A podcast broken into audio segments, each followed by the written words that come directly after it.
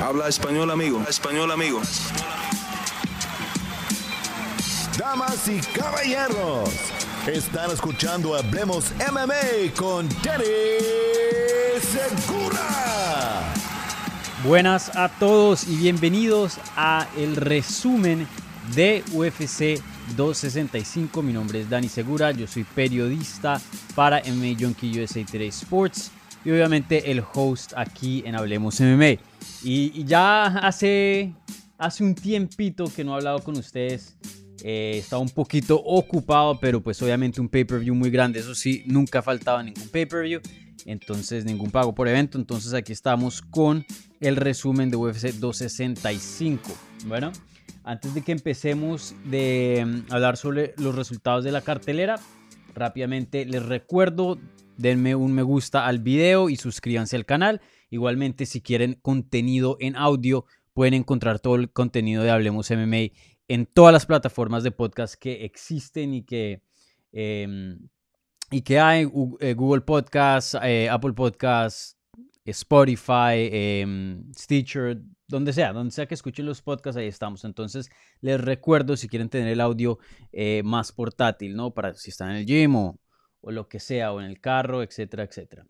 ¿Vale? Eh, mis disculpas por no haber tenido una transmisión en vivo desde hace un tiempito. La última vez que hice un video en vivo creo que fue eh, precisamente el resumen de UFC 264, la cartelera de McGregor contra Poirier, la trilogía.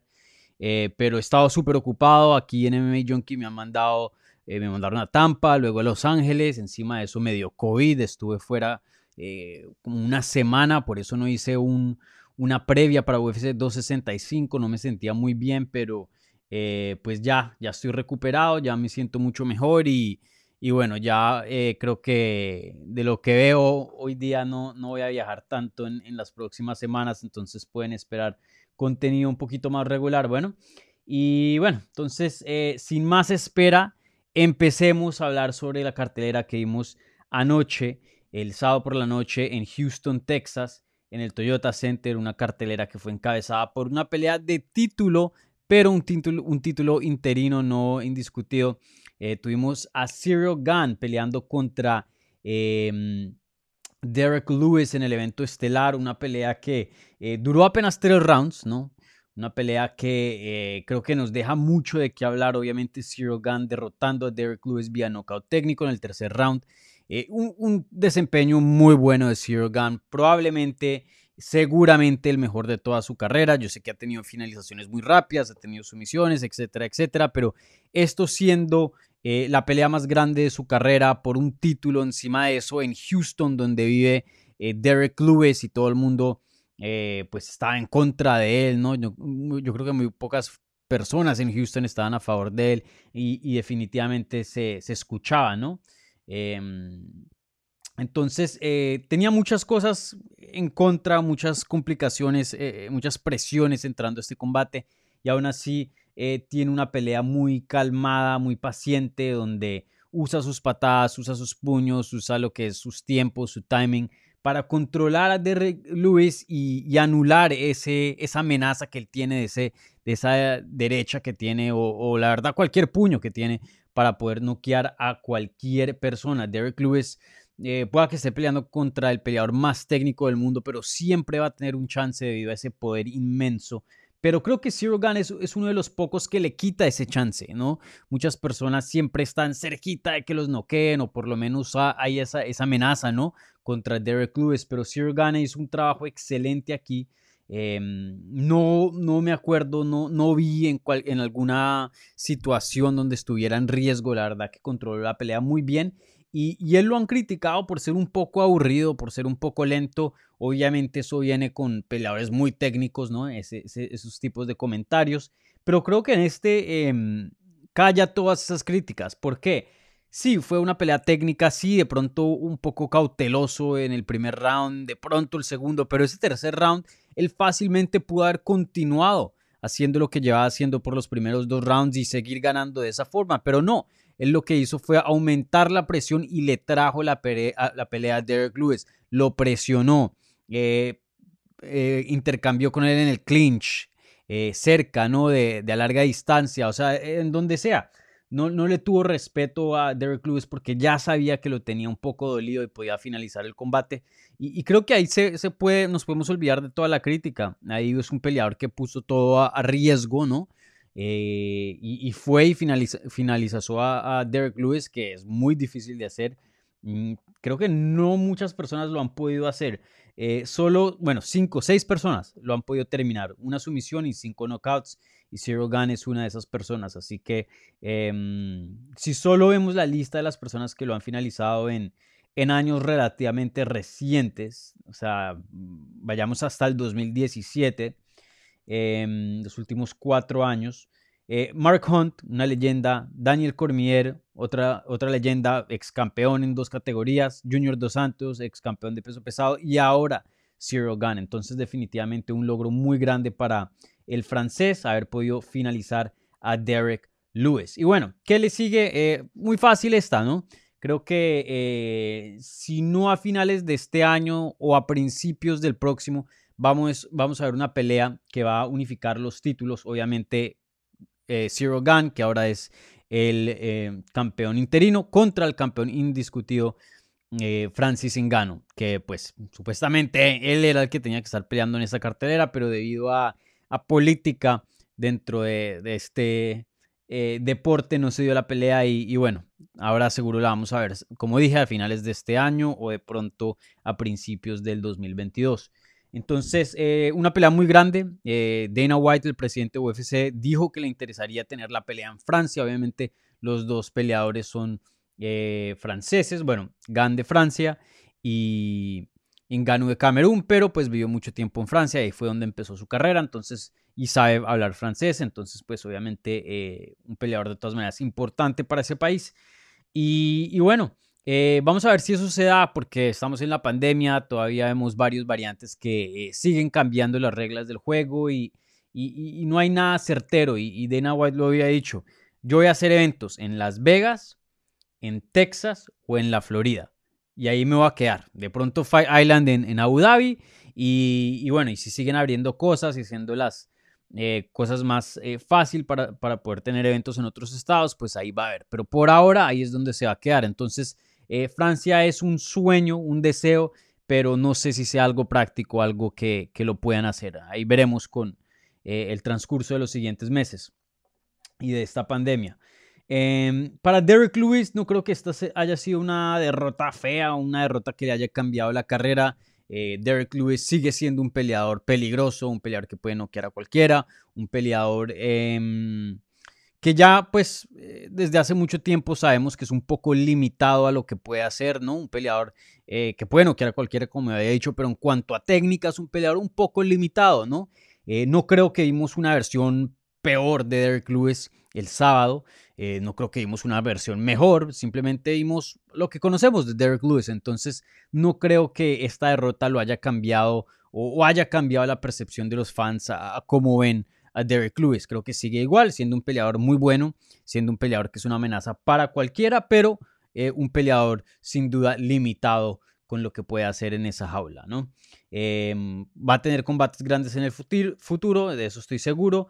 Eh, si sigue ganando, pues eh, me imagino que en algún tiempo se puede volver a encontrar una pelea de título, porque recuerden, esa es la segunda vez. La primera fue contra Cormier y ahora contra Gan. Ahora, eh, una tercera pelea de título de pronto le puede venir en el futuro si es que llega a conseguir em, varias victorias, ¿no? Tiene que entrar una racha muy grande, diría yo, porque también esa fila de, del peso pesado, pues no es que sea muy larga, pero sí hay contendientes para poder em, mandar a una pelea de título, ¿no? Sin, sin, tener que repetir, ¿no?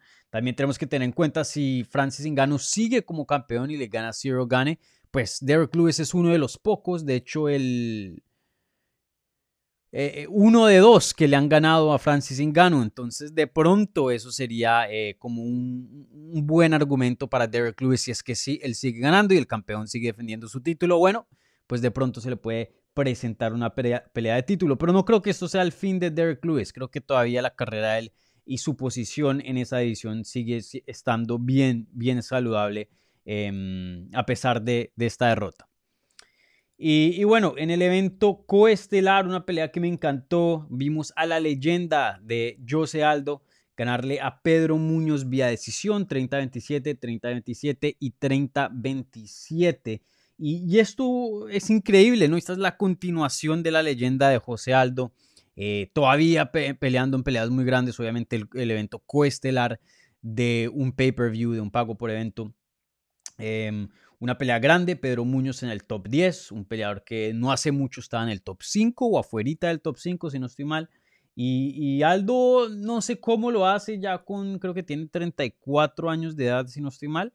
Eh, sí, 34. De hecho, en septiembre ahorita cumple 35 y aún sigue siendo top en una división que muchas personas no pensaron, incluyéndome a mí, que no iba a tener futuro. La 135 libras una categoría bien pequeña. Él ya había tenido dificultades en el pasado haciendo 145 libras, entonces imagínense en 135, pero ha cambiado su cuerpo, eh, ha encontrado la manera de bajar a las 135 libras y ha encontrado una manera de, mantener su carrera en, los élites. De pronto no es el mejor, ¿no? De pronto em, no es campeón, no es material hoy día para poder ser campeón. Recuerden, el, Peter Yan le ganó hace un, par de peleas y, lo finalizó, lo, terminó en, en UFC 251.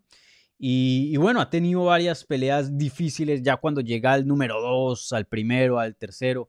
Pero facilito el de está fuera de eso. Sigue siendo un top 5 y, es algo increíble teniendo en cuenta que él empezó a pelear en el 2004. Entonces ya vamos para 20 años como profesional y aún sigue teniendo eh, desempeños muy buenos contra peleadores muy hábiles y muy, muy, eh, muy rankeados y muy respetados. Eh, vamos a ver qué le sigue. Creo que Aldo tiene pocas posibilidades de poder volver a pelear por un título, ya, ya, lo ha hecho varias veces eh, y no le ha ido muy bien en las últimas. Creo que em, especialmente en esta edición de las 135 libras hay tantos nombres, hay tantos nombres, hay tantos contendientes. La fila es muy larga y ya Aldo le han dado muchos chances, ya con 35 años de edad que cumple ahorita. Eh, no sé si lo veamos pelear por un título otra vez. Tendrían que darse unas circunstancias muy especiales como eh, se cae la persona que va a pelear por el título y él puede pelear por corto aviso o, algo por el estilo, ¿no? Pero, pero vamos a ver qué le sigue. Para mí, me encantaría ver una pelea contra Dominic Cruz. Dominic Cruz en su tiempo cuando era campeón de las 135 libras, Aldo era campeón de las 145 libras, los dos eh, antes peleaban en WEC y siempre eran unas figuras muy grandes eh, en esos tiempos, ¿no? Eh, si nos vamos que 7, 8 años atrás. Entonces, y obviamente nunca cruzaron caminos porque Cruz estaba en una categoría de, de, 135 y Aldo en las 145 libras. Entonces, simplemente no se dieron las cosas para poder tener una pelea entre esos dos. Pero hoy día en el 2021 están en la misma categoría. Entonces, para mí, para mí tiene que hacer ese combate, una pelea de leyendas, una pelea muy grande para los dos peleadores y fácilmente puede encabezar un, evento grande en ESPN o hasta hacer evento coestelar en un pay-per-view siendo una pelea eh, muy grande, muy, muy grande. Y, bueno, los dos, históricamente Cruz y Aldo son dos de los mejores strikers que ha habido en este deporte, entonces eh, sería todo un privilegio tener a esos peleadores eh, peleando, ¿no? Eh, me encantaría verlo hasta por cinco rounds, que hagan una excepción así como hicieron con Nate Diaz y, y Leon Edwards y hagan una pelea de cinco rounds en un evento coestelar de un pay-per-view o como dije, de un Fight Night, un evento estelar, sería excelente. Me encantaría, me encantaría ver esa pelea y me parece que eh, es la pelea que tiene más sentido para los dos peleadores.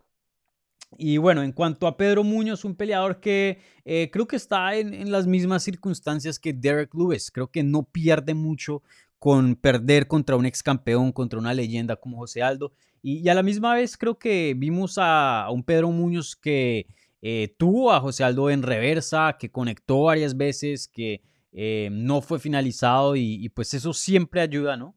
y creo que sigue siendo un peleador top, un peleador emocionante, un peleador que eh, definitivamente está entre los 10 mejores de esa categoría, pero como Derek Lewis, no sé si tenga em, el potencial para poder ser campeón en esa categoría, ya con 34 años también, de hecho cumple ahora en septiembre también como José Aldo, de hecho dos días antes, él cumple el 7 de septiembre y Aldo el 9, imagínense cumple 35. eh, y bueno, ya a esa edad, pues, eh, aunque luce muy bien el Muñoz, pues es, es, es más difícil que en una pelea de título. Entonces vamos a ver qué le sigue, pero sí tiene tres derrotas y solo una victoria en sus últimos cuatro desempeños. Entonces, eh, vamos a ver qué le sigue, pero de que le vienen peleas emocionantes, seguro. El, el, el Muñoz nunca se escapa de una pelea emocionante y siempre está en, en of the Nights y todo eso. Bueno, eh, ahora voy a hablar, como usualmente hacemos en estos eh, resúmenes de eventos, siempre hablo del evento estelar y coestelar. En este caso, eh, voy a hablar de dos peleas que son importantes para el lado latino y después voy a contestar las preguntas que ustedes tienen. Entonces, si tienen alguna pregunta, por favor, déjenla en el live chat de YouTube y yo se las voy a contestar aquí en unos minuticos. Bueno, eh, entonces, bueno, eh, empecemos con la pelea que le siguió eh, al evento coestelar, la pelea entre Vicente Luque y Michael Chiesa. Hemos tenido aquí a Vicente varias veces en Hablemos MMA, él es de Brasil, eh, bueno, la mamá es brasilera, el papá es de Chile. Pero él vive en Brasil y, y, creo que se identifica más con su lado brasilero, pero pues habla muy bien español y, pues eh, lo hemos tenido aquí varias veces, como he dicho en el programa. Y bueno, él tuvo una excelente victoria, derrotó a Michael Chiesa con una sumisión, un Darce choke en el primer round. Eh, a mucha gente le cogió esto por sorpresa, como que bueno, sabíamos que podía ganar, pero que sometiera a Michael Chiesa, para mí no creo que no, no creo que es sorpresa, creo que si, si ven eh, la carrera de Vicente Luque, Vicente Luque tiene un buen juego de suelo, ¿no? No, no estoy diciendo que es malo, pero no es así el, el mejor del mundo, no es así súper élite, pero lo que sí tiene élite es una sumisión en específico, y eso es el Dark Choke, él la, él la tiene... Eh, o sea, ya la tiene memorizada, ya se sabe todos los setups, sabe cuándo apretarla, cuándo no. Mejor dicho, se ha vuelto un maestro en esa sumisión y me parece un arma excelente que eh, ha desarrollado el Vicente Luque. Yo me acuerdo cuando yo luchaba, eh, cuando estaba en el colegio, eh, mi coach siempre me, le decía a todos, cojan dos o tres técnicas y, y, sean maestros a eso. O sea, perfeccionenlas. Y ya luego el resto que, que, venga y obviamente saber un poquito de todo, pero sí es bueno especializarse en dos o tres cosas que uno diga, o sea, yo hago esto y aquí nadie se escapa, me parece eh, un, un, arma muy buena. Eh, de tener, ¿no? Creo que hay muchos peleadores que se enfocan en, ser buenos en todos, pero no son expertos en, algo en específico, simplemente porque no hay suficiente tiempo para ser experto en todo, ¿no? Entonces sí me parece eh, una excelente estrategia de Vicente Luque en especializarse en esta sumisión porque cómo le ha servido. O sea, veamos rápidamente al récord de él. Eh, con esa sumisión le ha ganado, obviamente, a Michael Chiesa anoche, el sábado por la noche, al ex campeón Tyrone Woodley, le ha ganado también a Nico Price, eh, a Heider Hassan, o sea, le ha, eh, le ha conseguido cuatro victorias dentro de UFC, esa sumisión. Y, y, bueno, eh, obviamente estos últimos dos nombres, Michael Chiesa y Tyron Woodley, gente que históricamente ha sido difícil de someter, entonces súper impresionante de Vicente. Y, bueno, vamos a ver qué le sigue a Vicente, porque Vicente se posiciona en una, eh, en una posición relativamente rara, diría yo. Obviamente cualquier victoria siempre ayuda, pero eh, hoy día esa edición de las 170 libras se ha movido un poco lento eh, obviamente, esas dos peleas con, eh, bueno, nada más diría una que no fue justificada con el Jorge Masvial, pues siempre añade un poquito y, retrasa las cosas y se hace la cola de contendientes más grande. Eh, pero bueno, lo bueno es que el, el Camaro Usman es relativamente activo. Él está defendiendo su título más o menos unas tres veces al año, dos veces por lo menos. No hemos visto en el pasado que a veces hay campeones que nada más hacen una defensa de título por año, como un Habib o un Stipe Miocic, y pues eso ahí sí alarga las cosas aún más. Entonces, eh, vamos a ver qué sigue. Lo, lo, que sabemos es que Kamaru Usman va a pelear contra Colby Covington en noviembre, y, y de ahí no sabemos más. Eh, si obviamente Usman gana, ya nos podemos olvidar de, de Covington, porque ya tendría dos derrotas al campeón. Si llega a ganar Covington, pues ahí se pueden poner las cosas un poquito difíciles porque Kamaru Usman, eh, la, promoción relativamente le gusta a Kamaru Usman, es un campeón que pues em, eh, ellos respetan y les ha servido bastante. Y, bueno, si gana Covington, pues sería una victoria gigante para Covington. Estoy seguro que eh, lo que saldría en cuanto a medios, de, no solo de Covington, pero de Usman, también haría bastante bulla en, en este mundo, en este deporte. Y, yo creo que harían una tercera pelea, harían la trilogía inmediatamente. No creo que pondrían a, a, Luzman a, volver a, empezar un camino de contendiente. Entonces, si eso es el caso, aún más alarga la fila. Entonces, vamos a ver. Pero ahí está el Leon Edwards y ahí está... Sí, y y el Vicente Luque, ¿no? Afuera de esos dos creo que son los únicos dos contendientes así el título.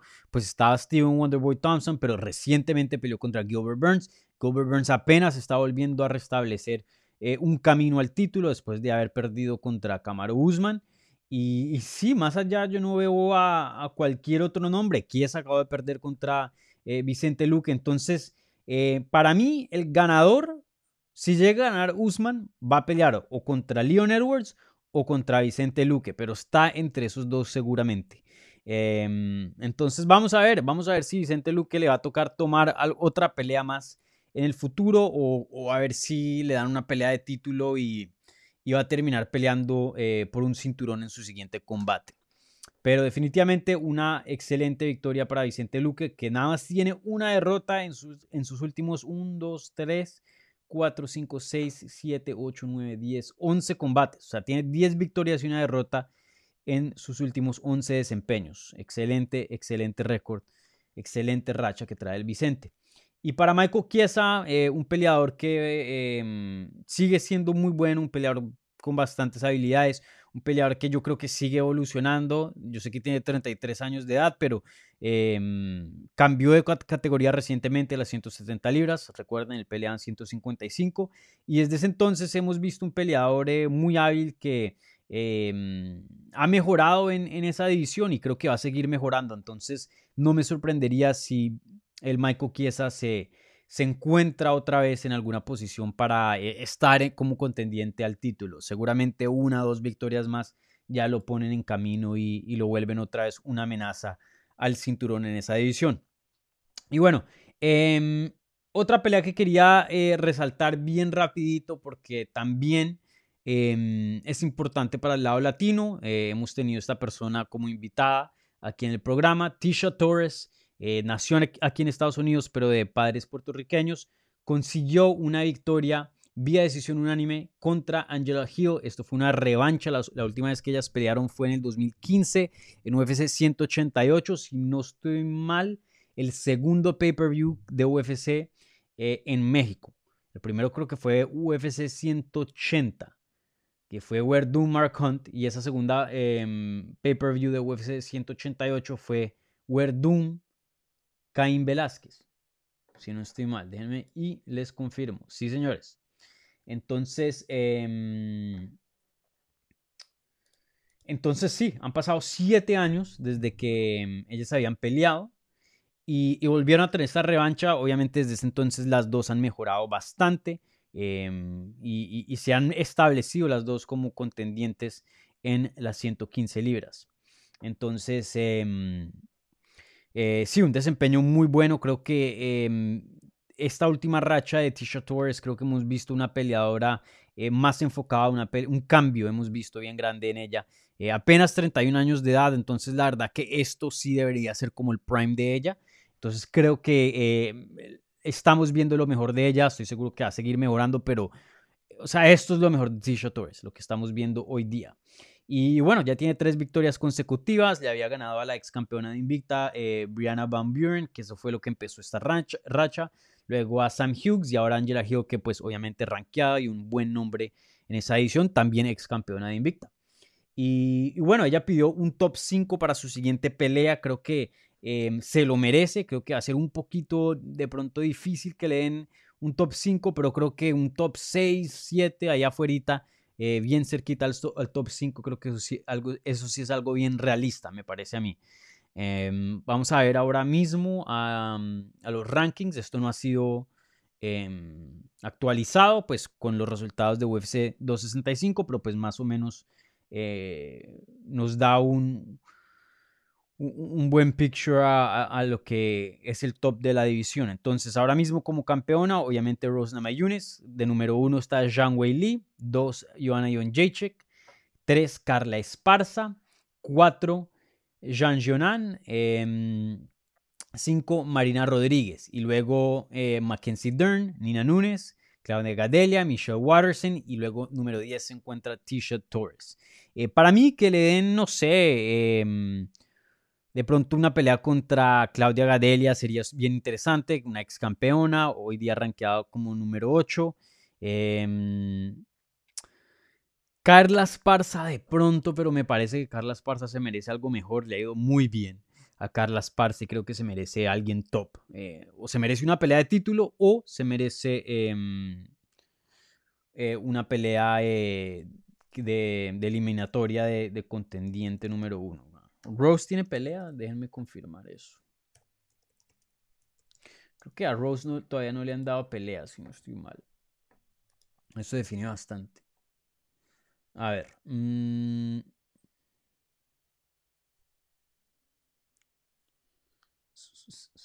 Creo que no, todavía no le han dado pelea. Bueno, vamos a ver qué le sigue ahí a Rose, pero dependiendo de eso, pues eh, vamos a ver qué oponentes pueden estar disponibles para Tisha, pero como dije, top 5 o afuerita del top 5 se lo merece. De pronto una eh, Mackenzie Dern, una Marina Rodríguez, alguien de, ese estilo. Eh, pero sí, está cerquita, está a una, de pronto dos peleas más de pelear por un título de la Tisha y, y se ha ido muy bien. La voy a contactar en esta semana a ver si, si hablamos, y tenemos una entrevista acá. Em, bueno, em, ¿qué más así fue, resaltó esa cartelera? Mm,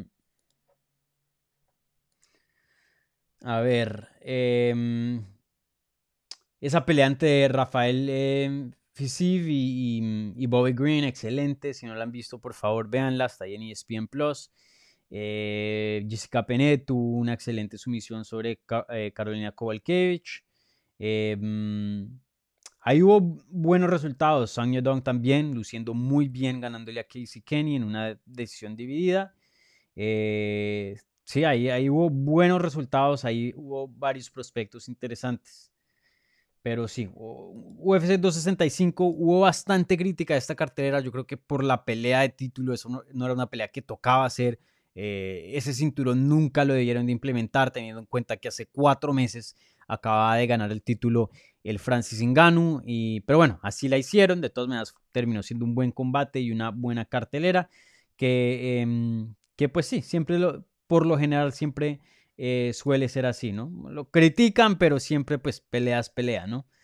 Eh, bueno, eh, creo que con eso terminamos aquí el resumen de el análisis de UFC 265. El día de hoy no hubo ninguna preguntas, no sé por qué.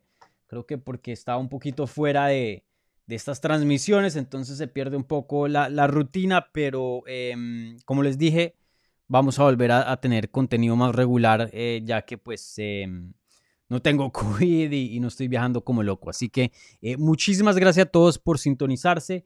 Eh, por favor, no se les olviden, denme un me gusta a este video, suscríbanse al canal de Hablemos MMA para tener más contenido, las mejores entrevistas con los peleadores más famosos de habla hispana en este deporte y obviamente el mejor análisis de Latinoamérica. Así que por favor suscríbanse en YouTube, también en Apple Podcast nos pueden encontrar, Stitcher, Spotify, lo que sea, si quieren solo audio. No se les olvide, síganos en todas las redes sociales en arroba Hablemos MMA, eso es Twitter, Instagram y Facebook. Y también me pueden seguir a mí en arroba Dani Segura TV y eso es D-A-N-N-Y Segura TV. Así que muchísimas gracias y nos hablamos pronto. Chao.